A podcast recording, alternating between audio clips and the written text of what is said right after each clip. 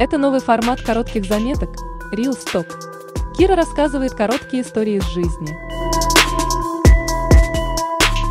Коммерсант написал статью про то, что 63% на 63% выросли э, эти самые вакансии в январе. Мы с Ксюшей Замуховской быстро накидали, с каких ракурсов про это можно смотреть. Во-первых, поиск в начале года сотрудников — это скорее закономерность, чем какой-то невероятный тренд.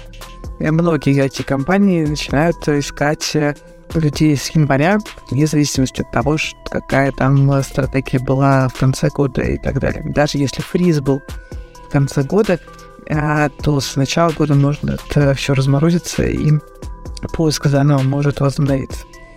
Дальше. Значит, дефицит уехавших специалистов, естественно, сохраняется и даже увеличивается за счет того, что многие российские компании запрещают удаленку и загоняют людей, по сути, обратно.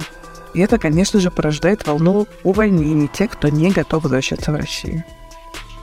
Третье. Многие международные компании сейчас ушли с рынка и освободили для российских э, Э, компании определенной ниши. Поэтому отчасти у некоторых русскоязычных компаний появилось поле для развития.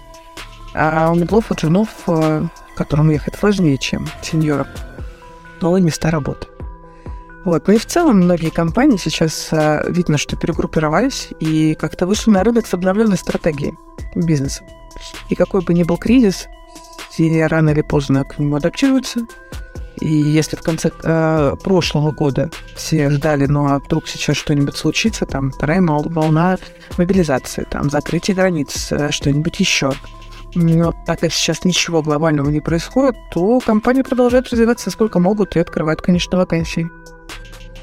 А, этот пост мы написали в нашем телеграм-канале «Доказательный рекрутинг», и там же у нас есть опросник – где участники нашего канала рассказывают, что именно у них происходит с нами. Если вам не сложно, сходите, пожалуйста, по ссылочке и э, отметьте, появились у вас новые вакансии сейчас или нет. Спасибо.